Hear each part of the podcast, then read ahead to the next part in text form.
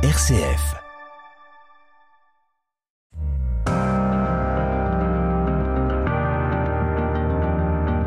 RCF, les racines du présent.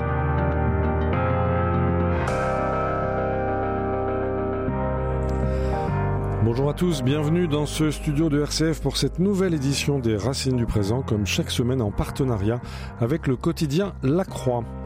Comment et pourquoi transmettre l'histoire aujourd'hui Avec nos invités, nous allons tenter de répondre à cette question alors que vous le savez, les enseignants doutent, alors que l'histoire fait l'objet de réécriture incessantes, alors que beaucoup veulent déboulonner des statuts. À quoi rime aujourd'hui la transmission et l'enseignement de l'histoire? Comment mettre cela en œuvre? Avec nos deux invités, je vous présente Alain Perron, bonjour. Bonjour Frédéric. Merci beaucoup d'être avec nous. Alors vous, vous êtes dans la vraie vie, vous êtes communicant, vous êtes cofondateur de l'agence de communication Nocom et vous êtes également passionné d'histoire, c'est-à-dire que vous écrivez, vous produisez, vous mettez en scène euh, des pièces de théâtre consacrées à l'histoire, notamment ces derniers temps. Vous n'aurez pas la Bretagne, une pièce de théâtre historique qui met en scène la rivalité entre Anne de France et Anne de Bretagne. Et puis nous sommes en duplex avec Ambroise Tourniol du Clos. Bonjour. Bonjour monsieur. Merci beaucoup d'être avec nous. Alors vous êtes agrégé d'histoire, vous êtes enseignant euh, au lycée public de Saint-Chamond dans la Loire et vous avez publié euh, plusieurs livres autour de cette question de la transmission de l'histoire.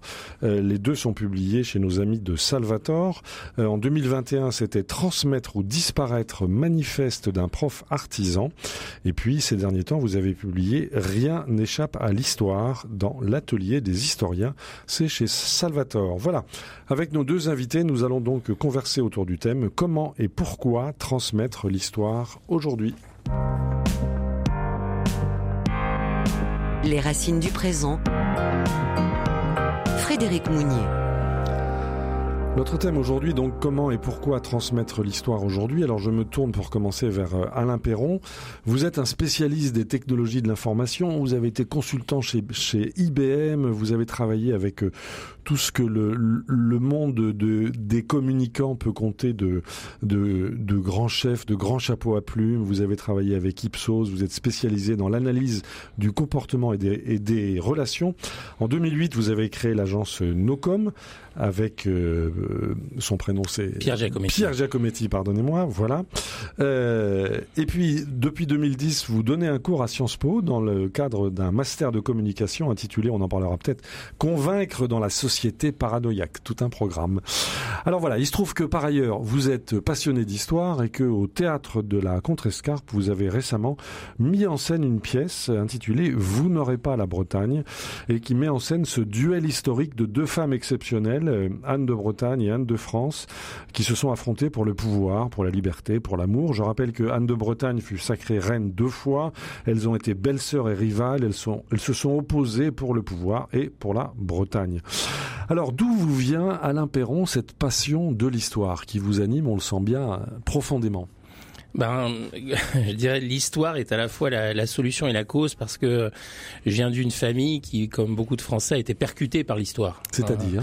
Ben, En fait, euh, mes parents sont nés juste au début de la Seconde Guerre mondiale. Euh, je sais pas si j'ai le temps de raconter ça. Allez-y, allez-y. Ben, en deux mots, euh, j'ai une maman qui est née en, en 39. Mon grand-père faisait un service militaire de trois ans. Il a eu une semaine de permission pour venir voir sa fille et puis il est reparti à la guerre et il est resté cinq ans en captivité. Ouais. Donc il l'a revu en 40 comme plus d'un million de soldats français. Exactement, voilà. Et puis de l'autre côté, mon père, lui, est né en, en, mars 40 et son papa très vite s'est engagé dans les forces françaises libres et a disparu aussi pendant 5 ans, mais revenu que qu'en 45. Donc euh, il est revenu vivant. Oui, il est revenu vivant. Bon. Donc j'ai deux grands-mères qui étaient ouais. deux, deux fortes femmes qui ont assuré euh, l'éducation des enfants.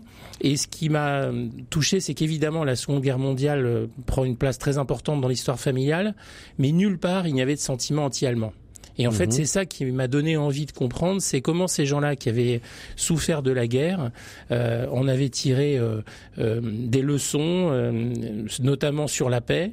Et euh, par exemple, pour citer cette anecdote, mon grand-père paternel, qui était euh, maire d'une petite commune en Bretagne, a été, je crois, un des premiers à jumeler son village avec un village allemand qui s'appelle Grafenhausen, dans époque? la forêt noire, dans les années 60-70 et, euh, et donc j'ai voulu comprendre euh, cette Seconde Guerre mondiale, euh, ce qui s'était passé, pourquoi des familles avaient été brisées, pourquoi des gens étaient morts. Et voilà j'ai très vite baigné dans la Seconde Guerre mondiale et j'appartiens à cette génération bah, des petits enfants de ceux qui l'ont vécu. Et, on en parlait beaucoup à la maison. Et on parlait beaucoup de ça à la maison, presque à chaque repas de famille. Ça faisait partie de de notre mémoire et familiale et collective. Ça se passait de façon détendue ou c'était tendu? Est-ce qu'il y avait d'un côté, je sais pas moi, les pétinistes, de l'autre côté les ou est-ce que on abordait tout ça avec une certaine sérénité, avec un certain recul? Ah, Comme toutes les familles françaises, on était traversé par des débats, par des souvenirs, par des douleurs, euh, par des contradictions aussi euh, très étonnantes. Hein. C'est c'est quelque chose qui fait partie. Euh, on sentait à quel point la mémoire collective et la mémoire familiale s'entremêlaient avec avec intimité, avec force. C'est-à-dire que ça crée des émotions quand c'est présent comme ça. Et donc ces émotions ont créé votre passion. Ambroise Tourniol du Clos, pour vous, d'où vous vient cette passion pour l'histoire. Je rappelle que vous enseignez l'histoire euh, au lycée de Saint-Chamond dans la Loire. Vous êtes agrégé d'histoire. Euh, tout petit déjà, vous étiez passionné d'histoire peut-être? Oui, alors je, crois que bon, je l'ai cultivé d'abord en famille parce que c'était, ça faisait partie des, des, sujets de discussion à table le dimanche notamment. Mhm. Et euh, j'ai eu la chance d'avoir au lycée un professeur d'histoire qui, est, qui est assez reconnu encore aujourd'hui dans l'histoire de l'enseignement de l'Église, euh, Yves Chiron, oui. euh, qui euh, spécialiste dont les traditionnalistes, si je me trompe pas, c'est ça? Euh, alors plus spécialement de l'histoire des papes, la papauté. Euh, effectivement, son dernier livre chez Taillandier euh, concerne la tradition, mais il a, il a sinon beaucoup travaillé sur les phénomènes mystiques comme le Padre Pio ou. D'accord. Donc il était votre prof d'histoire. Voilà, c'est ça. Et donc euh, ces, explications étaient d'une grande clarté, d'une grande rigueur, et je crois que j'ai découvert avec lui ce que c'était que l'intelligence historique. C'est-à-dire? Euh, euh, Eh bien, c'est-à-dire la capacité à mettre les événements par le récit dans un ordre qui soit un ordre de, compréhension. Mmh. et donc par le récit, euh, de, de déplier en quelque sorte euh, eh bien les, différentes virtualités qui, qui, qui émanent d'un événement. Euh, D'accord. Voilà, c'était apparemment très simple et sans méthode pédagogique très complexe, mais alors, la clarté du récit euh, a été une bonne entrée. Vous nous en direz plus tout à l'heure. Le récit Alain Perron, j'imagine que c'est ce qui vous a guidé lorsque vous avez mis en scène euh, au théâtre de la Contrescarpe à Paris, lorsque vous avez écrit cette pièce euh, Vous n'aurez pas la Bretagne, qui évoque le, le duel historique de Anne de Bretagne et Anne de France. Vous avez mis l'accent sur une forme de, de récit. C'est une façon de transmettre l'histoire, le récit?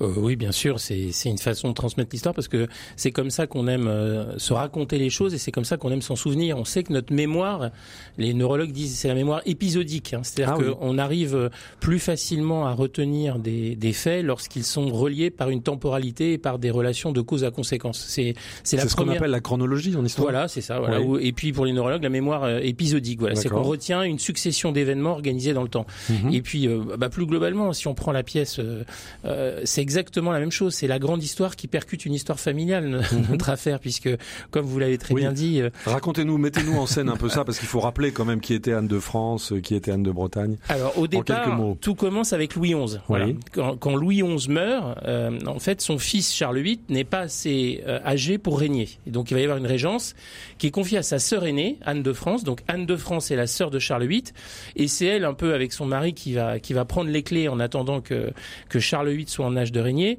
Et on découvre à l'occasion que c'est une femme euh, extraordinairement euh, euh, brillante, politique, sans doute l'enfant préféré de, de, son père Louis XI, qui était réputé pour pour son sens stratégique. Et donc cette Anne de France, c'est elle en fait qui va qui va un peu tenir le royaume jusqu'à ce que Charles soit sacré, mais même un peu après d'ailleurs, elle mhm. continuera d'avoir une très forte influence. Il faut rappeler que son autre nom c'est Anne de Beaujeu. Anne de Beaujeu, voilà, puisque en fait son son père Louis XI l'a mariée avec son principal ministre. Hein. donc mhm. il a pris sa fille aînée, son principal ministre, il en a fait un tandem et il leur a dit occupez-vous du du royaume tant que le fiston n'est pas le temps que le fiston soit prêt. Voilà. Et alors face à elle, Anne de Bretagne? Alors voilà, donc on a on a cette femme euh, qui qui dans un autre pays eût été reine puisqu'elle mhm. était l'aînée, mais en France euh, ce sont les garçons. C'est la primogéniture masculine. Exactement avec la loi salique. Et puis de l'autre côté, on a une jeune fille très jeune aussi, hein, qui est Anne de Bretagne. Alors elle, en fait, elle perd sa maman et elle perd son son père euh, François II, qui est le duc de Bretagne en pleine guerre de Bretagne, alors que les armées françaises envahissent la Bretagne, et elle se retrouve duchesse à 11 ans, Euh, donc, euh, imaginez un peu, hein, c'est c'est un peu comme euh, comme si le, le Duchesse de Bretagne qui était un véritable pays en soi. Exactement, voilà, depuis Hein. pratiquement mille ans, Voilà. autonome, enfin évidemment vassal de la de la couronne de France, mais avec beaucoup d'autonomie, et elle va devoir gérer cette guerre qu'elle perd, cette invasion, et euh, non seulement elle envahit, mais en plus elle doit épouser son envahisseur, hein, euh, puisqu'elle va épouser Charles VIII. C'est fascinant. voilà, donc c'est comme ça qu'elle devient et reine de France et la belle-sœur de, de Anne de France. Donc Ouais. c'est une histoire familiale. Mais dans le traité, il y a de, de mariage, il y a quelque chose qui prévoit que si jamais le roi mourait avant qu'il n'ait eu de descendants, elle devrait épouser le prochain.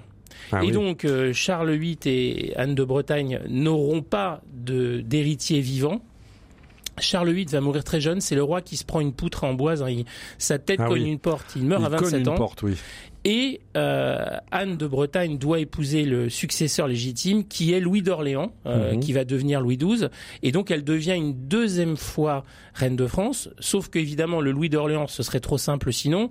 Lui était marié déjà avec la troisième fille, de, Oui. enfin le troisième enfant de Louis XI, qui était Jeanne, une, une jeune femme qui s'appelait Jeanne la Boiteuse, parce qu'en fait, Mhm. elle était euh, mal formée et que Louis XI avait organisé euh, le mariage entre sa, donc son troisième enfant Jeanne la Boiteuse et Louis d'Orléans pour a- anéantir la lignée des Orléans parce qu'il pensait qu'il n'aurait jamais d'enfants. Il avait eu cette phrase horrible, il avait dit les enfants qu'ils auront ensemble ne leur coûteront point cher à nourrir. Ce qui est Voilà. une manière de dire que Alors, on, on comprend en vous écoutant la passion qui vous anime, Alain Perron. On voit l'histoire quand même assez complexe. Comment on fait pour prendre une histoire comme ça, dont une partie s'est quand même échappée de nos mémoires, et comment on fait pour en faire une pièce de théâtre avec, si je ne me trompe pas, quatre comédiens, euh, qui dure une heure et et qui est d'une limpidité absolue. Quel travail avez-vous réalisé pour transmettre cet épisode, Alain Perron? Alors, normalement, ce que j'ai fait, faut pas le faire. C'est-à-dire, C'est-à-dire que, normalement, quand on fait une pièce historique, oui, il vaut mieux la concentrer sur un événement précis. Euh, Mhm. parce qu'une pièce de théâtre, c'est entre une heure et deux heures. Bon, dans le théâtre privé, c'est une heure et quart, une heure vingt grand Voilà. maximum. Et euh, traiter une période qui s'étend sur des dizaines d'années en une heure, c'est prendre le risque d'avoir quelque chose qui soit euh, un peu comme un clip avec une succession d'images un peu Oui. décousues. voilà. Et c'est très difficile d'avoir un fil rouge. Et en fait, là, euh, ce qui m'a semblé être le fil rouge, c'est cet entrecroisement entre la grande histoire, qui est la relation entre la France et la Bretagne, et ces histoires familiales qui se tressent, où en fait, ce quatuor de personnages, mais ça, c'est c'est les événements qui l'ont fait, c'est pas moi qui l'ai décidé, se retrouvent, se croisent dans des rôles différents, s'affrontent, et surtout, il y a beaucoup de conflits. Hein. Et ça, c'est une des règles pour faire une pièce de théâtre, Ah. il faut qu'il y ait du conflit. Voilà. Là, il il faut y en qu'il y a. ait des tensions. Voilà. Voilà. Euh, Ambroise Tourniol Duclos, vous êtes euh, professeur d'histoire à Saint-Chamond dans la Loire. Est-ce que, d'une certaine façon, vous n'êtes pas un peu, vous aussi, un peu à l'instar de Alain Perron, metteur en scène? Est-ce que, est-ce que vous aussi vous jouez euh, de ces, de, de ces frottements, de ces, de ces bonheurs en quelque sorte entre la grande et la petite histoire, Ambroise Tourniol Duclos Oui, alors je, je, je ne monte pas sur mon bureau euh, sabre en main. Oui. Euh, je ne mime pas Napoléon, Mhm. mais euh, mais oui, c'est vrai que de toute façon l'enseignement euh, suppose une part de théâtralisation. Oui. Euh, et je crois que nos élèves sont particulièrement sensibles quand euh, les périodes que nous étudions permettent de mettre en scène des, des destins particuliers, des, des personnages. Euh, Alors quels sont les personnages qui font, s'incarne qui font recette, si j'ose dire, dans votre enseignement, qui touchent vos... Ou d'abord peut-être quelques mots sur vos élèves. Quel est le profil moyen de vos élèves À qui vous adressez-vous À qui essayez-vous de transmettre notre histoire Alors moi j'ai choisi, euh, je viens de l'enseignement catholique, mais j'ai choisi volontairement l'enseignement public comme un comme un terrain euh, de mission, si je puis dire, euh, euh, terrain de mission au sens laïque du terme, c'est-à-dire Oui. quand même euh, conscient de la crise de l'école, euh, conscient que qu'il y a besoin de, de, de bonne volonté. Euh, j'ai j'ai été un peu éveillé sur cette question par euh, le- l'essai de, de Bellamy en 2013, euh, les déshérités. Mhm. Et je suis persuadé depuis, euh, voilà, de euh, que mes élèves quelque qui chose à sont faire. donc euh, Oui. d'un niveau assez fragile. Je suis sur un lycée de, de type un peu banlieue, si vous voulez. Oui. Et donc il y a vraiment du travail. Et Est-ce que vous je ne me partez pose jamais zéro la question du sens de ce travail. Oui. Est-ce que la je suis mémoire que historique l'histoire a une fonction euh, pour eux. Alors, vous allez nous l'expliquer, mais euh, pour bien Oui. préciser qui sont vos élèves, euh, partez-vous de zéro Oui. avec eux? Est-ce qu'ils ont un embryon de mémoire historique ou pas du tout? alors, ils ont un, embryon de, mémoire historique, bien sûr, mais euh, mais c'est quand même très fragile. Euh, je dirais pour deux raisons. La première, c'est que euh, l'exigence pédagogique a été souvent inférieure à ce qu'elle aurait dû être dans les années précédentes. Mm-hmm en matière d'histoire. Ils ont bien trop souvent euh, rempli des textes à trous, euh, sans date et sans, et, sans visage. C'est quoi des, euh, C'est-à-dire qu'on les a mis en activité, comme on dit. Oui. Et, et, très souvent, je trouve qu'on les a privés de, de récits justement historiques. D'accord. Ni date ni visage, c'est ça? Ni date ni visage. Mhm. Et puis je dirais qu'il y a une deuxième raison quand même pour ne pas accabler l'institution, oui. euh, parce que j'ai quand même beaucoup de collègues valeureux et, et qui, qui, croient dans leur métier. Euh, il y a une deuxième raison qui est que l'histoire est, est le, le, parent pauvre d'une société de consommation qui veut du divertissement. Mhm. Et donc euh, même si euh, il y a effectivement des, des, de belles initiatives comme celle de, de votre invité, euh, Monsieur Perron, ou le Puy du Fou, etc. en réalité l'histoire comme mode de compréhension euh, du temps et des hommes euh, est quand même euh, exigeante et rigoureuse et suppose une certaine ascèse qui mhm. colle mal avec le besoin d'immédiateté de la société de consommation actuelle dans laquelle évidemment baignent mes élèves. Mais oui, justement, comment surmontez-vous cet obstacle? Et pour reprendre ma question tout à l'heure, quels sont les, les, personnages que vous pouvez, que vous êtes susceptible de, de, mettre en scène ou de mettre en avant, disons, pour gagner l'intérêt de vos élèves? Alors je crois qu'il n'y a pas de, de, de, recette miracle, mais la première chose qui est commune à toutes nos disciplines, c'est d'éteindre euh, d'éteindre les écrans ah et euh, mmh. de, de, créer les conditions d'une écoute euh, attentive. Voilà. Et ça, c'est valable en français comme en histoire ou en philo. Mmh. il faut à un moment donné que TikTok, Instagram et, et tout, le, et tout le reste s'éteignent, voilà, mmh, et que ce soit la parole du professeur qui qui entre en scène en quelque sorte. Et vous y arrivez Une fois qu'on a fait ça, évidemment, on, oui, oui, bien sûr. D'accord. oui, oui, j'en suis persuadé. Je pense mhm. que en fait, notre autocensure est, est la plus sûre manière de de, enfin, de nous priver de cette ressource pédagogique qu'on appelle euh, l'attention. D'accord. Euh, et donc, euh, oui. une, je me tourne si une fois qu'on a fait ça, je crois qu'on peut poser le cadre de l'époque et effectivement se poser, enfin prendre le temps de, de, mettre en scène des personnages, de les présenter, de les expliquer, euh, de les, enfin, d'expliquer leurs relations. Mm-hmm. Euh, et je crois pas que non qu'il y ait des vedettes. Euh, je crois pas que les élèves soient plus attirés par Charlemagne ou Napoléon que euh, que par des personnages plus obscurs. Euh, je parlais récemment, par exemple, de Vauban et de Colbert qui ont suscité beaucoup d'intérêt en classe de seconde. Mm-hmm. Et où, voilà. D'accord. Euh, je me tourne vers Alain Perron. Euh, éteindre les écrans pour vous qui êtes communicant, j'imagine que vous êtes aussi un spécialiste des réseaux sociaux. Euh, c'est une mission impossible ou bien est-ce que à travers cette fonction, ce, ce, théâtre que vous mettez en scène, vous arrivez vous aussi à éteindre les écrans pour laisser la place à une forme de réalité, Alain Perron? C'est une sacrée question. Hein. C'est que évidemment, on voit que les écrans se multiplient partout. Hein. Même euh, les voitures sont en train de devenir des téléviseurs. Enfin, donc on est, on est véritablement envahi et on y consacre tellement de temps qu'on voit aujourd'hui les gens euh, euh économiser sur leur temps de sommeil, ce qui pose des problèmes de santé publique pour pour continuer. Donc il y a, y a ce point-là. Il y a un problème d'addiction aux écrans, mhm. un problème social et puis un problème individuel. Hein. Il y a et à tous âges. Voilà. On parle aujourd'hui de d'addiction sans substance dans le monde médical pour décrire ces phénomènes. Et d'ailleurs, on sait aujourd'hui que derrière il y a des algorithmes qui cherchent à fabriquer de l'addiction. Donc qui euh, entretiennent, euh, de même que la nicotine des fabricants de tabac entretient l'addiction. Voilà. Et, et, cette ressource rare qui est le temps d'attention, euh, dont parlait Amboise et que se, se les pédagogues, bah évidemment, euh, les annonceurs, tout un tas de gens euh, qui ont des intérêts économiques se la disputent aussi. Donc il y, a, une guerre de l'attention qui est, assez terrible. Et je dirais que les premières batailles, on les a plutôt perdues puisque euh, la technologie est allée plus vite que les usages. Moi, je fais partie d'une génération de parents qui ont qui ont toujours eu l'impression de réagir avec un coup de retard. C'est-à-dire que la technologie arrivait, puis on découvrait après nos enfants ce qu'il était possible d'en faire. Et donc, oui, avec l'inversion du sens de transmission, les enfants sont beaucoup plus à l'aise, vont beaucoup plus vite que nous, que vous, dans euh, l'apprivoisement de ces techniques. Tout s'est inversé. Moi, quand j'ai commencé à travailler, les technologies, elles étaient dans le monde professionnel et elles arrivaient ensuite dans la sphère privée. Là, c'est l'inverse. C'est la sphère privée qui déborde mhm. et nos enfants qui ont des outils extrêmement puissants. Bref. Donc tout ça pour dire que euh, ce sujet de l'attention et des écrans, imaginaires. Nous, la, la chance qu'on a au théâtre, quand les gens viennent, après la difficulté, c'est de les faire venir, c'est qu'ils sont consentants, puisque la première chose qu'on leur demande, c'est d'éteindre leur portable. Voilà. Donc ils sont, ils sont consentants. Mais la difficulté, c'est que ce, ce public de gens de consentants, il faut le faire venir. Mais une fois qu'ils sont là, on a la chance incroyable d'avoir justement euh, une heure, une heure et demie à passer ensemble où les gens nous font le cadeau de leur attention mhm. silencieuse.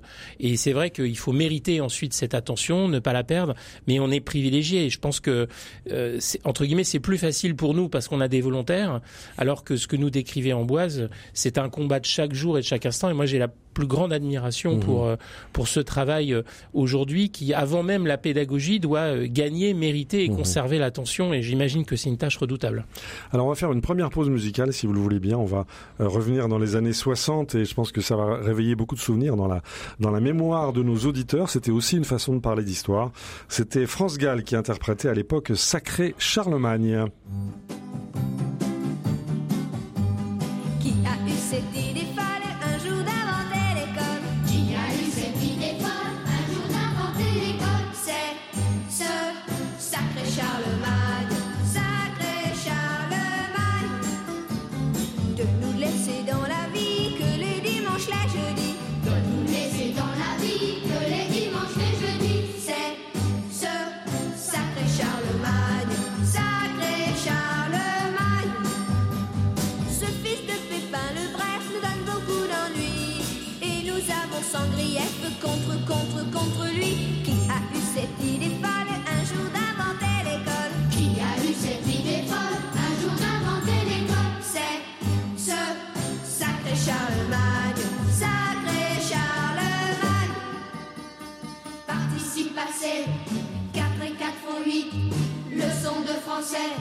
De mathématiques, que de, que de travail, travail. Sacré, sacré, sacré, sacré, sacré Charlemagne, il aurait dû caresser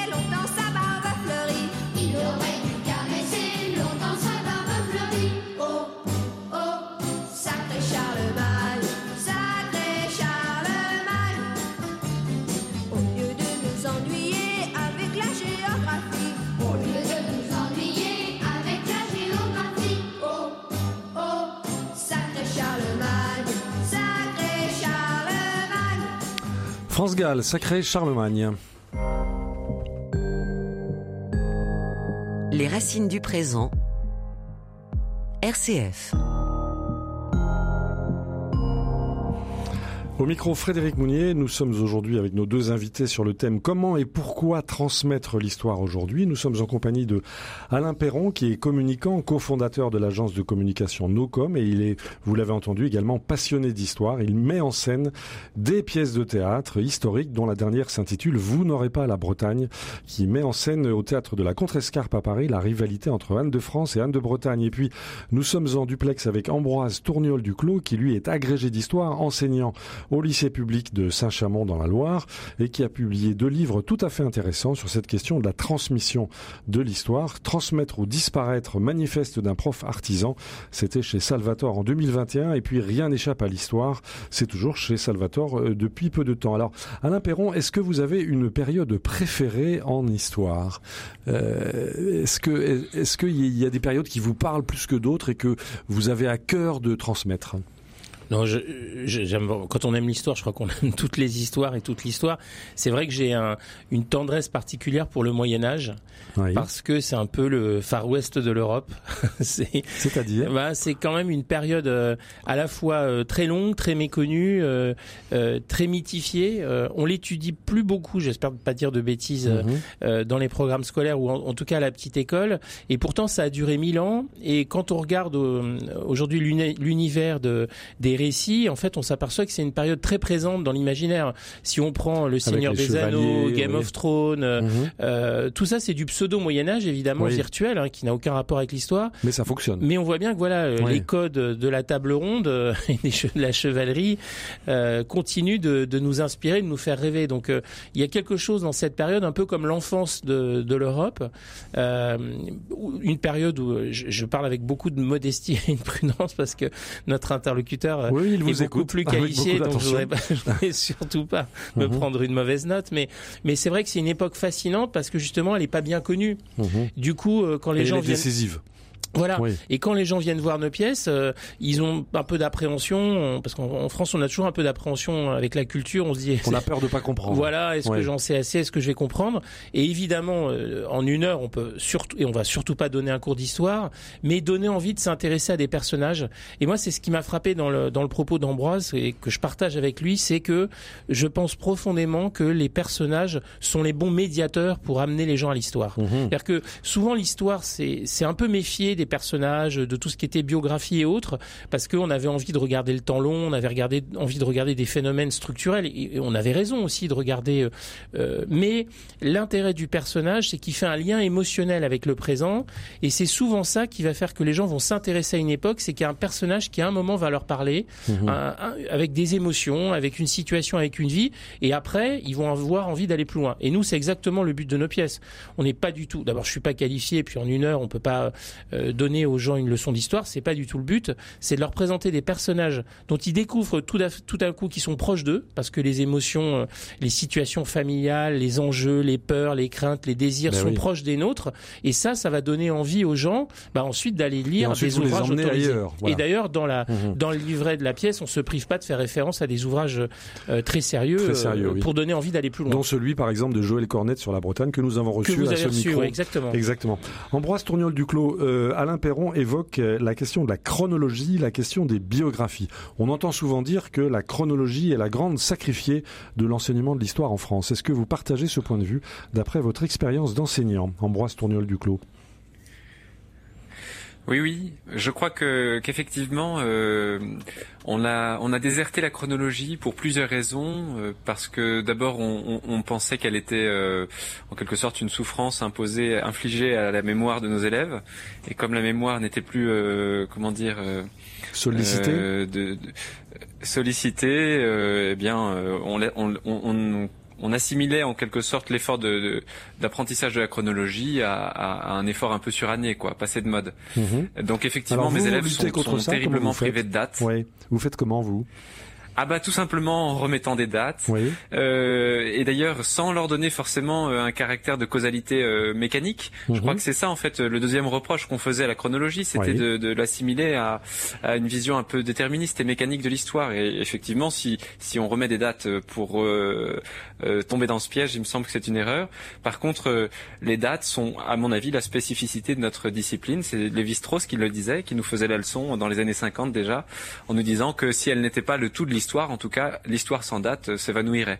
Donc, euh, je crois que tant qu'il y aura de, l'histoire, il, nous faudra des dates pour pouvoir euh, replacer des événements dans leur dans leur contexte. Et évidemment, ensuite, tout le travail d'interprétation reste à faire. La date ne dit rien en elle-même. Il faut qu'elle soit arrimée à une mhm. périodisation. Alors, vous évoquez les dates. quid des biographies des personnages? Est-ce qu'ils jouent un rôle important dans votre manière d'enseigner aujourd'hui, Ambroise Tourniol Duclos oui, oui, oui, je leur donne le, je leur donne une place très importante euh, pour une raison simple, c'est que, euh, comme l'a dit euh, Alain Perron, euh, en fait, l'histoire n'est pas une, si vous voulez, n'est pas une matière morte. C'est pas l'historien n'est pas un médecin légiste qui est là pour constater les, les cadavres. Et, euh, une voilà. Et donc, je crois qu'au contraire, on a à se laisser enseigner par ce que ce que Michel de Gégère appelle la compagnie des ombres, et en fait à, à retrouver le le caractère vivant de, des siècles passés. Et comment comment le refaire le faire revivre bah, Précisément par le détour du, des personnages historiques. En fait, l'histoire est faite par des hommes. Euh, ce sont eux qui font les structures. Et donc, euh, d'accord pour euh, retrouver le temps long de, de Fernand Braudel, par exemple, mhm. mais pas d'accord pour asservir l'histoire à des structures qui n'auraient aucun aucun auteur. je crois que tant qu'il y aura des des hommes, c'est précisément eux qui qui feront l'histoire. Mhm. Et je crois que nos élèves ont besoin de le réaliser, ça. Ah, c'est à la fois c'est à la fois, si vous voulez, euh, une source d'attachement affectif et en même temps euh, une, une, véritable école pour leur euh, pour le temps présent, une école de liberté. Alors, on va en reparler évidemment. Alain Perron, pour monter vos pièces de théâtre, vous êtes en contact avec des comédiens, vous travaillez avec eux. Ce sont des jeunes comédiens et on sait que la vie des jeunes comédiens aujourd'hui est une est une vie qui n'est pas simple. Comment réagissent-ils à ce à ce contact avec l'histoire que vous leur proposez, à cette incarnation de personnages? Est-ce qu'ils s'y coulent facilement? Qu'est-ce qu'ils découvrent à travers votre proposition, Alain Perron? La matière première du comédien, c'est pas la connaissance, c'est l'émotion. Mhm. C'est-à-dire que ce qu'ils vont regarder, c'est euh, est-ce que le personnage va leur permettre de vivre, de ressentir et de partager des émotions fortes? C'est ça le, le prisme du théâtre. C'est-à-dire que évidemment, il y, a de la connaissance en histoire de, en toile de fond, parce qu'on évite de dire des bêtises et que, en l'occurrence là, on s'appuie sur une histoire vraie, donc on, essaie de la transmettre avec respect, même si évidemment on fait des ellipses et des résumés, des raccourcis. Hein. Euh, mais notre matière première, nous, c'est l'émotion. C'est qu'on cherche dans le théâtre à créer une connexion émotionnelle. Et en fait, le théâtre, c'est ça, c'est de la parole incarnée. Mhm. Et, donc, euh, c'est ça qui va attirer euh, et les comédiens et qui va attirer le public, c'est de partager de l'émotion. Si on est capable de mettre des situations à fort enjeu émotionnel qu'on comprend, euh, on va créer une, une connexion d'empathie ou de sympathie. Euh, euh et Donc l'histoire est source d'émotion. Voilà, bien sûr, c'est ça. Mhm. C'est-à-dire que, en fait, au théâtre, on appelle ça la situation. C'est-à-dire que euh, la situation, c'est qu'est-ce qui fait que telle personne dans un tel dans une certaine situation et euh, va être amenée à dire telle chose parce que ça correspond à une certaine émotion. Hein. euh, en fait, euh, j'avais un professeur, un grand professeur de, de théâtre, qui s'appelait Jean-Laurent Cochet, qui disait ça. Voilà, c'est tu me parles, je t'écoute, j'en pense quelque chose, je te réponds. Voilà. Mhm. En fait, souvent le dialogue, c'est une réponse qu'on fait à une émotion qu'on ressent par rapport à ce qui s'est passé ou à ce que l'autre a dit. Quoi. Et c'est ça le, la mécanique du théâtre, c'est de créer cette mécanique d'action-réaction émotionnelle avec en toile de fond le récit c'est-à-dire que ce sont ces événements qui vont provoquer ces situations, mais ce qui va nous intéresser, c'est la mécanique des émotions. Voilà. Mhm. Un comédien, c'est quelqu'un qui cherche à partager des émotions. Alors, un comédien cherche à partager des émotions, c'est aussi le cas d'un chanteur. On va écouter euh, Benabar. Benabar, qui, figurez-vous, a écrit une chanson sur euh, l'histoire de France. C'était en 2017. Elle s'intitule Brève et approximative Histoire de France. On va l'écouter avec grande attention.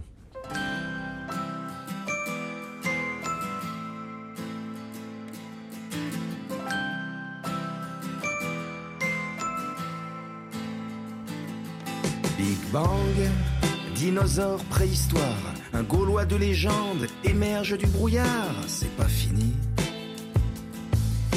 Les peuples désunis, des rois fainéants, les tout premiers cris d'un pays enfant, c'est pas fini. Après l'âge de pierre, du bronze et du fer, peut-être nous vivrons un jour l'âge de raison. Elle est pas finie l'histoire on n'a pas fini d'y croire à l'avenir. Il est en marche, il faut s'y faire. En avant, pas en arrière, l'avenir. Et au bout du bout, y a nous, ici, maintenant. Litanie des dynasties, jusqu'à en perdre la tête. Le drapeau sali, pas que dans les défaites, c'est pas fini château de la Loire, Saint-Barthélemy, rebâtir avec les arts ce qu'ignorance se détruit. Elle n'est pas finie l'histoire, on n'a pas fini d'y croire à l'avenir. Il est en marche, il faut s'y faire, en avant pas en arrière.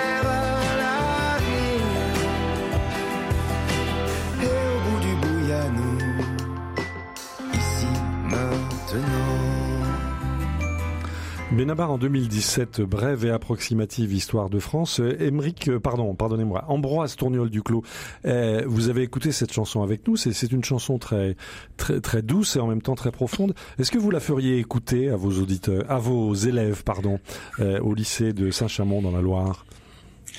Alors non, pour, deux raisons. La première est musicale. Je, je trouve que Benabar a produit des, des, des rythmes plus euh, sympathiques. Il est, il est, très bon, notamment dans le saccadé. Et la deuxième, c'est que elle me semble cumuler tous les poncifs euh, ah. justement du regard progressiste sur l'histoire. C'est-à-dire euh, croire en l'avenir. Oui. Voilà. En fait, c'est ce que François Hartog, euh, historien du temps, appelle les régimes d'historicité. Mhm. Et croire en l'avenir, en fait, ça commence à être un peu une vieille idée. C'est à peu près depuis le XVIIIe siècle, le siècle des Lumières, que euh, rabattant en quelque sorte nos espérances du ciel sur la terre, on a cherché euh, l'âge de raison dont parle Benabar. Il me semble que cet âge de raison euh, a malheureusement débouché sur la grande hache des, des deux conflits meurtriers qui ont ouvert le XXe siècle, et que depuis les années 50 et la confusion des Trente Glorieuses, on ne sait plus trop où on en est. donc il nous reste le présent, un présent accroché à la condition numérique et rabattu sur lui-même, ce que François Hartog appelle le présentisme tout court, mmh alors qu'on avait jusque-là, avant les lumière un autre rapport au temps, euh, le rapport au temps chrétien, qui était plutôt un présentisme apocalyptique, c'est-à-dire euh, l'idée que euh, il fallait se saisir du présent, mais que le, le, le temps n'était pas euh, le temps un horizon fermé sur lui-même. Le, temps est fléché. Et, on pouvait aussi continuer d'espérer des fins dernières. Mhm. Voilà. D'accord. Donc on voit bien le, fond du débat que vous posez. Alain Perron, comment vous réagissez? Est-ce que euh, cet âge de raison, finalement, que évoque Benabar dans la chanson qu'on vient d'entendre, eh bien, aboutit à une sorte de présentisme tout court qui nous, qui nous empêche de, de construire un horizon, Alain Perron? Euh, je ne sais pas trop me, prononcer sur, ces concepts que, que je maîtrise mal, mais euh, ce qu'il me semble, c'est qu'en fait, euh, on a pu avoir le sentiment euh, ces derniers temps que tout ce qui était lié au passé ou à la mémoire était devenu un peu ringard. Mhm. C'est-à-dire que d'un côté, il y avait l'innovation qui était censée euh, et le progrès qui était censé tout résoudre, et puis le passé, on avait l'impression que c'était un truc un peu poussiéreux, un peu révolu. J'aime bien l'expression d'Ambroise que les historiens étaient des médecins légistes. Voilà, ils se pensaient, ils penchaient un peu comme sur une matière morte, quoi. Et puis en fait, alors là, je je, ne suis pas historien, mais moi, ce qui me semble, c'est qu'en fait, la mémoire, c'est un peu le ciment. Euh, c'est à la fois le ciment de l'individu, de, l'identité pour un individu, c'est-à-dire que c'est difficile d'imaginer quelqu'un qui pourrait être quoi que ce soit sans souvenir euh, et sans passé, mais je pense que c'est un peu le ciment aussi des solidarités. C'est-à-dire que quand on a euh, une certaine forme de reconnaissance pour ce qu'on a reçu, je pense qu'on est plus enclin à être attentif à la manière dont on va le transmettre parce qu'on aimerait bien que ceux qui nous suivent puissent en profiter aussi. Euh, c'est vrai pour une langue, c'est vrai pour du patrimoine, c'est vrai pour de l'histoire. C'est-à-dire que euh, euh, c'est pas forcément parce qu'on est nostalgique du passé qu'on est attentif à son héritage. C'est pas forcément rétrograde au sens propre. Non, c'est aussi parce qu'on a envie de le transmettre et de le partager et qu'on a le sentiment que ça ne nous appartient pas mais qu'on l'emprunte et qu'on est reconnaissant à ceux qui nous ont précédés. Voilà. Alors c'est une conviction personnelle, elle faut ce qu'elle vaut, mais par exemple quand on parle des sujets environnementaux, j'ai la faiblesse de croire que plus les gens sont attentifs au patrimoine, à ce qu'ils ont reçu, plus ils auront tendance à être attentifs à ce qu'ils vont laisser derrière eux. Donc je je je, sais pas si ça permet de prédire l'avenir, mais je pense que ça rend responsable. Les racines du présent. Frédéric Mounier.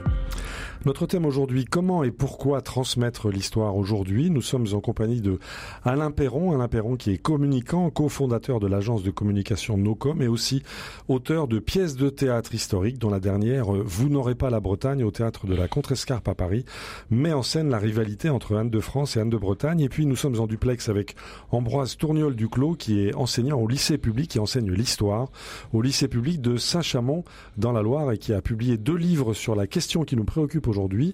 Euh, en 2021, chez Salvatore, Transmettre ou disparaître, manifeste d'un prof artisan. Et puis, ces derniers temps, toujours chez Salvatore, rien n'échappe à l'histoire dans l'atelier des historiens. Ambroise Tourniol Duclos, j'ai lu avec attention vos livres et je constate que vous assignez une mission euh, extrêmement euh, haute, extrêmement importante aux enseignants. Je vous cite, vous écrivez, les enseignants ont la charge du dévoilement du sens à travers l'exercice d'une parole poétique. Que voulez-vous dire exactement, Ambroise Tourniol Duclos Oui. Alors, la, poésie, la poésie euh, au sens étymologique, c'est le dévoilement du monde. Et, donc, euh, ça suppose un regard euh, de contemplation. C'est-à-dire que, au fond, derrière chacune de nos disciplines, qu'on fasse de la SVT, des maths ou de l'histoire, je crois qu'on doit se poser la question du sens, parce qu'en réalité, toutes nos disciplines, malgré les voies différentes qu'elles empruntent, nous disent quelque chose de l'homme et du sens de la vie. Et je crois que l'histoire y participe aussi. Euh, votre invité a, très bien parlé de la, place de la mémoire dans la construction de l'identité et dans euh, justement le lien de transmission entre les générations. Euh, c'est la valeur propre de l'histoire.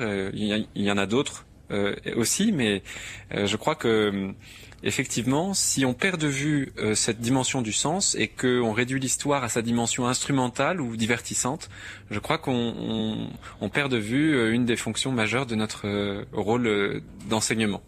Et vous allez plus loin, Ambroise Tourniol du Clos, vous écrivez L'écriture de l'histoire est un combat, d'abord de l'historien contre lui-même pour tendre à la plus grande objectivité possible, puis contre les silences, les déformations, la tentation du déterminisme et les interprétations politiques qu'il recouvre. Voilà qui est euh, assez ambitieux. Oui, oui, oui, ambitieux mais stimulant. Oui. Euh, se battre contre, contre soi pour en sortir plus libre, euh, euh, plus libre de ses préjugés, euh, euh, ou en tout cas conscient du point de vue qu'on porte. Euh, je, je crois, je crois pas vraiment à la neutralité, mais je crois en l'objectivité. Mhm. Cet effort constant pour, en quelque sorte, penser contre soi-même, ou être en tout cas être capable de, de prendre des distances avec soi. il me semble que c'est un, un effort d'honnêteté important. et, et, donc oui, les historiens y sont appelés, mhm. bien sûr. Alain Perron, euh, comment vous réagissez à cette, à cette vision du rôle de, de, de, l'enseignant que nous propose Ambroise Tourniol Duclos, de, de penser contre soi-même, être plus libre de ses préjugés? Alors aujourd'hui, il y, a, il y a des grands débats, vous le savez bien, autour de ce qu'on appelle le wokisme, de ce que certains appellent la dictature des minorités victimes. On nous propose de déboulonner des statuts. Voilà. Euh, comment vous réagissez, Alain Perron, face à ces grandes remises en cause qui vont quand même à l'encontre de ce que propose Ambroise Tourniol du Clos? Alors, D'abord, je, trouve que ce qu'il vient de dire est sublime. ah bah voilà, carrément. Euh, ah bah oui, parce que euh, allier l'objectivité avec le regard poétique, ça peut sembler contre-intuitif. Mais ça vous plaît? Bah oui, je trouve ça magnifique cette tension quoi.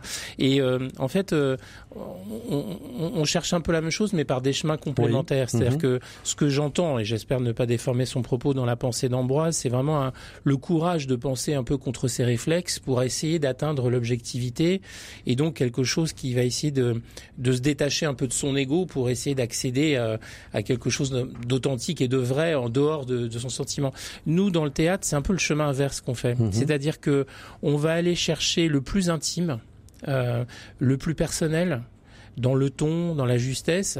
Et euh, paradoxalement, c'est une autre manière d'acquérir et d'accéder à l'universel. C'est-à-dire que quand on est dans l'authentique, finalement, même si c'est authentique et extrêmement personnel, tout d'un coup, il y a quelque chose qui nous touche. Voilà. C'est-à-dire que quelque chose qui est contemporain. Voilà. Et on poursuit pas le même objectif. Nous, dans le théâtre, on n'a pas pour objectif de, de dire le vrai. Euh, en revanche, quoique quand même, puisque vous mettez en scène l'histoire. Alors, on essaie de pas dire du faux. Voilà. Euh, déjà, c'est déjà pas mal. Mais de toute façon, dans ce qu'on fait, il y a plein de choses qui sont anachroniques. Par exemple, euh, mes personnages, ils s'expriment dans le français actuel, qui eh n'est pas celui de l'époque. Et les, les pensées, les sentiments, les raisonnements que je leur prête sont les miens. Euh, et évidemment, je n'ai pas la prétention d'imaginer comment. Il y a une part d'interprétation. Évidemment, donc euh, on est tout le temps en train de flirter avec l'anachronisme. Il faut être très humble et très modeste. Et d'ailleurs, c'est pour ça qu'on renvoie à des livres d'histoire pour que les gens aillent se documenter davantage sur le contexte. On fait des raccourcis terribles qui mhm. peuvent offusquer. On essaie de pas de mentir et de pas dire de bêtises pour pas mettre de, faux schémas, mais on n'est pas dans la recherche de l'objectivité. En revanche, euh, ce à quoi on cherche à accéder, c'est l'authentique. Voilà, c'est-à-dire que quand le quand le sentiment est juste et quand le jeu est juste, les gens ont le sentiment d'accéder à quelque chose de vrai, qui n'est pas euh, une vérité universelle, c'est tout l'inverse, c'est une vérité du moment précis, mhm. très subjective, très friable, très fragile, qui s'est fabriquée à un moment donné. Hein. On est d'ailleurs au théâtre, on n'est pas sûr qu'on réussira à faire la même le lendemain. Et c'est cette espèce d'exactitude du moment, de connexion, qui crée qu'on accède à quelque chose qui nous donne le sentiment aussi d'être relié aux autres. Voilà. Mhm. C'est-à-dire que par l'expérience la plus intime, le récit le plus personnel, et qu'est-ce qu'il y a de plus personnel qu'un corps, qu'une voix, que chaque comédien qui dit un texte va le dire d'une manière totalement différente et personnelle. Et c'est bizarrement cette hyper personnalité, cette hyper subjectivité qui nous fait toucher à quelque chose d'universel. Alors toucher à quelque chose d'universel, ça devient parfois compliqué aujourd'hui, notamment dans le métier d'enseignant euh, qui est le vôtre, Ambroise Tourniol Duclos. On comprend bien en vous écoutant que vous voyez euh, tout aussi bien en éducateur et pas seulement en enseignant. Mais comment ça se passe lorsque vous abordez des sujets historiques qui sont aujourd'hui réputés compliqués? Je pense à la Shoah, je pense aux croisades, euh, je pense à l'Inquisition, je pense à des sujets qui euh, réveillent des tensions entre diverses communautés. Comment vous faites-vous sur le terrain, Ambroise Tourniol-Duclos alors, l'expérience que j'ai sur ces sujets dits, brûlants, euh, c'est que elle est double. La, première, c'est que il suscite un intérêt euh, redoublé, puisque justement les élèves savent qu'il y a, euh, comment dire, une dimension polémique. D'accord. Et la deuxième raison, et la deuxième, la deuxième expérience que je fais, c'est que euh, autant il peut y avoir peut-être parfois un peu de fébrilité en début de cours, autant à la fin du cours, une fois déplié l'argumentation historique dans toute sa rigueur et sans jugement de valeur, alors il y a une sorte de grande euh, pacification des esprits qui s'opère. Et je crois qu'on a d'ailleurs entre les mains, à travers l'enseignement de l'histoire, une, euh, une manière vraiment très euh, très intéressante de, de régler ces conflits. Euh, je pense par exemple à la question de la guerre d'Algérie, des mémoires de la guerre d'Algérie. Alors comment vous Ça fait 17 ans que j'enseigne ces questions-là et je n'ai jamais eu de, de classe révoltée face aux différentes guerres civiles recouvertes par cette guerre de décolonisation, mhm. côté algérien comme côté français.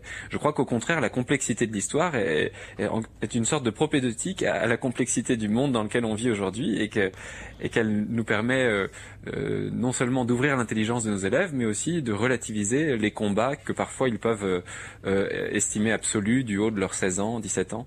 Donc si je vous entends bien, vous prenez par la main vos élèves pour les introduire à la complexité des problématiques historiques. C'est bien ça que vous faites? Exactement. Oui. Oui, je crois que c'est le travail des historiens. Et ça fonctionne. Oui, bien sûr. Oui, oui, oui, oui. Vous oui, n'avez pas en face de vous de réactions épidermiques, de réactions euh, autoconstruites, idéologiques? Non. Non. Alors les réactions épidermiques que euh, j'ai pu euh, observer ces dernières années, euh, je les ai pas eues dans mes salles de classe, je les ai observées autour de projets qui étaient menés par exemple sur la Shoah, mais qui survalorisaient la mémoire par rapport à l'histoire. Et donc en quelque sorte, les élèves se sentaient. Eh bien, c'est-à-dire qu'on mettait beaucoup trop en évidence le caractère de la victime sans sans chercher à comprendre les, les, raisons ou l'enchaînement des faits. Et mhm. du coup cet euh, surinvestissement mémoriel, en quelque sorte, bloquait les élèves dans leurs affects. Et euh, effectivement, j'ai eu comme ça euh, des collègues dont une exposition sur les Einsatzgruppen a été lacérée dans un lycée de banlieue.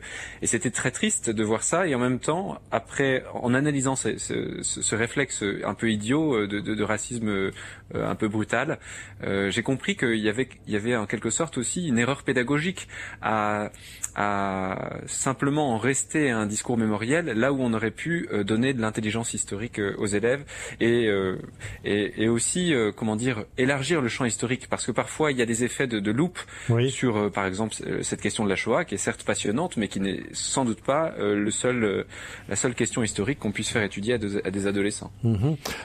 comment abordez-vous les guerres de Vendée, par exemple, Ambroise Tourniol Duclos Alors je sais bien que vous n'enseignez pas dans cette région, mais quand même, c'est l'une des fracture républicaine. Euh, de, de quelle façon vous arrivez à surmonter cette fracture?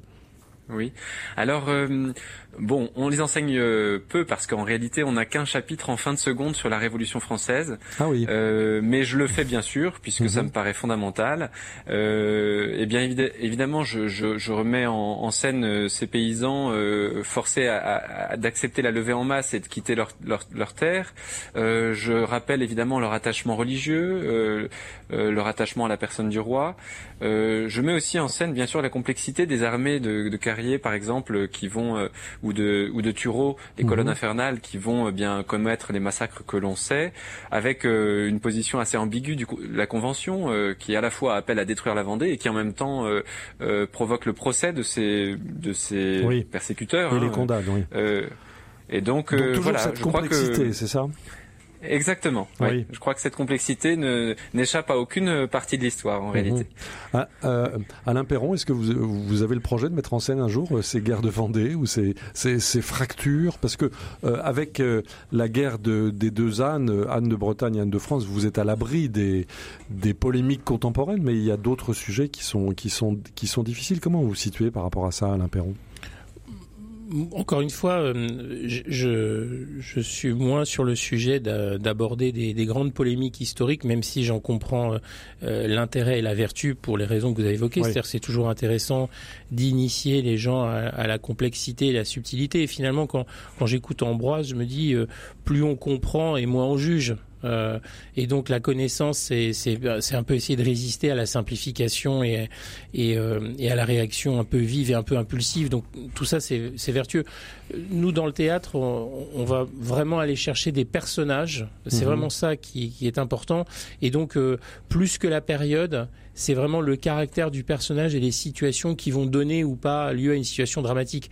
On peut avoir un événement euh, extraordinaire du point de vue historique, mais difficile à théâtraliser parce que on n'a pas forcément les personnages qui s'y prêtent. Et puis à l'inverse, on peut avoir des situations qui historiquement n'ont pas une très grande valeur ou une, une, importance déterminante, mais qui vont nous toucher parce qu'elles mettent en jeu des relations et des personnages. Euh, voilà. Donc euh, le, le, le, prisme n'est moins est moins celui de la connaissance objective et plus celui de raconter des histoires avec des personnages forts. Voilà, mhm. c'est, ça nous contraint fortement ça. Ambroise Tourniol Duclos, vous parliez tout à l'heure des, des, écrans. On sait l'importance aujourd'hui des réseaux sociaux. On sait l'importance des courants complotistes. Est-ce que vous avez l'impression que votre travail d'enseignant d'histoire est aussi un travail de déminage parfois, qu'il faut sans arrêt revenir aux faits, revenir à la réalité, revenir à ce qui est euh, l'objet de conclusions convergentes, euh, de, de ramener au sol en fait? Ambroise Tourniol Duclos. Oui, j'aime assez bien cette idée de ramener au sol. Euh, Rimbaud disait retrouver la, réalité rugueuse. Je crois que c'est euh, en tout cas un des désirs qui m'habite profondément, euh, surtout pour, pour ces élèves qui ont voilà entre 15 et 18 ans et qui sont un peu détachés de cette réalité rugueuse. Alors moi je ne pars pas en revanche de leur de leur expérience du réseau social. Il me semble que justement l'un des intérêts de l'école c'est de, produire un petit effet de rupture, de seuil si vous voulez, euh, sans aller jusqu'à évoquer la notion de sacré, mais un effet de seuil qui les coupe. Oui. Voilà. Alors moi, ça me paraît un peu surévalué cette notion de mhm. sanctuaire parce que pour qu'il y ait sanctuaire, il faut qu'il y ait du sacré. Et donc, euh, je crois pas avoir entre les mains euh, de, de, de, sacré à proposer. Par contre, euh, je, je crois dans, dans la mission impérieuse effectivement de la transmission et de l'enseignement. Et pour ça, il faut des seuils en quelque sorte qui, qui guident l'attention et qui vont instituer le cours comme quelque chose de, de, de, de singulier. De singulier, oui. Voilà. Mhm. Euh, par rapport à la question du roman national, Ambroise Tourniol Duclos, vous savez que c'est une c'est une polémique de longue date parmi les les historiens. Notre troisième République a construit en quelque sorte l'unité de la France à travers euh, une, une vision de l'histoire qui était bien déterminée, qui est aujourd'hui remise en cause. Comment vous vous situez par rapport à cela? Alors, euh, ce qui, alors je dirais que le roman national a, a une vertu et, et, un vice. Il a un vice, c'est d'asservir l'histoire à une vision politique, celle de l'exaltation de la nation qui finalement d'ailleurs est au fait un vice partagé avec euh, le roman républicain. Euh, Ernest Lavis ou Charles Seignobos ont donné dans le roman républicain, alors même qu'ils prétendaient d'ailleurs à une objectivité parfaite. parfaite.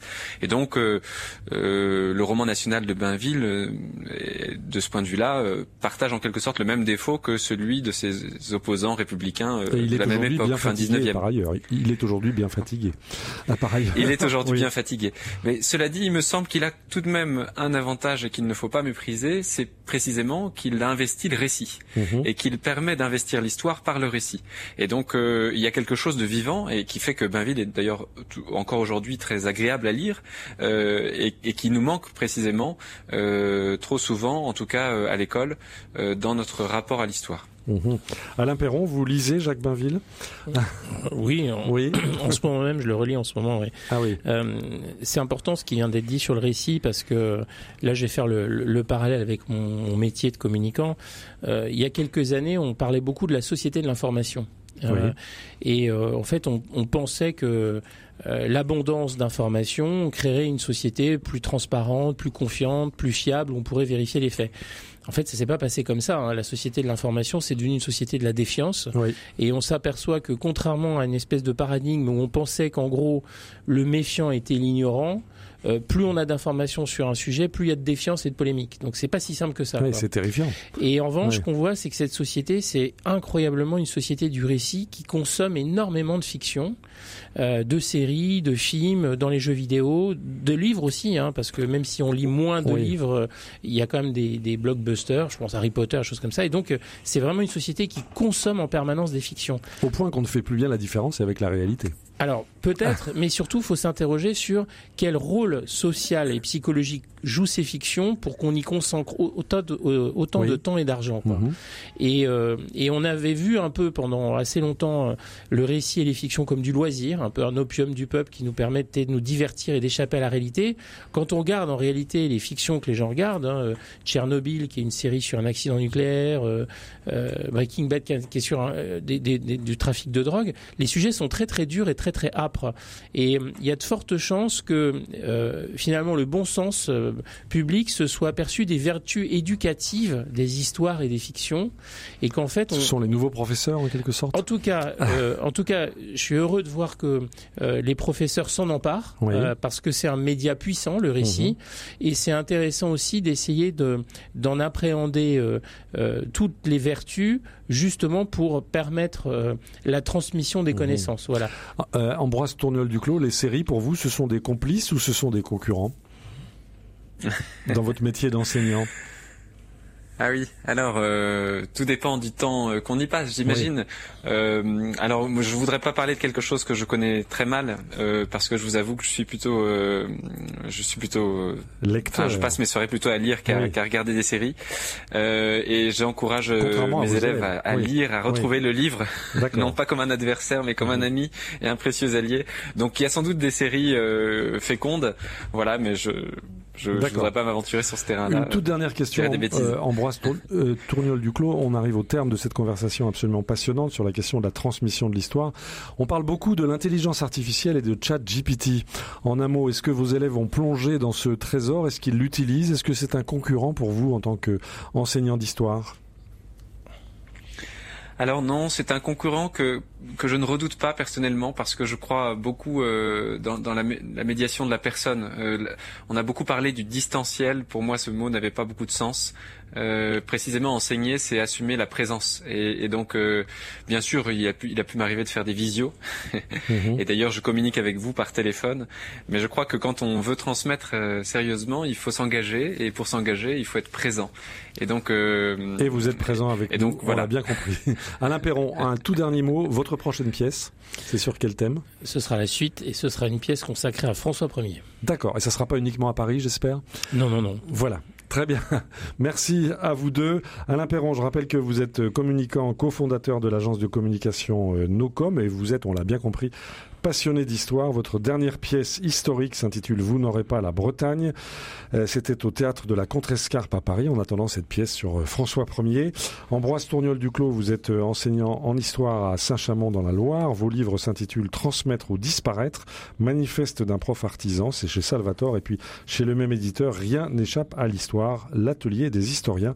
C'est publié ces jours-ci. Un grand merci à vous. Donc notre thème aujourd'hui c'était comment et pourquoi transmettre l'histoire aujourd'hui. Un grand merci à notre réalisateur Pierre-Henri Paget. Vous pouvez retrouver cette émission ainsi que les références des livres et des productions de nos invités sur les sites de RCF et vous pouvez évidemment nous réécouter en podcast, en balado diffusion, jour et nuit, 24 heures sur 24, 7 jours sur 7 depuis 4 ans qu'existe cette émission. Un grand merci à vous tous pour votre fidélité. À la semaine prochaine.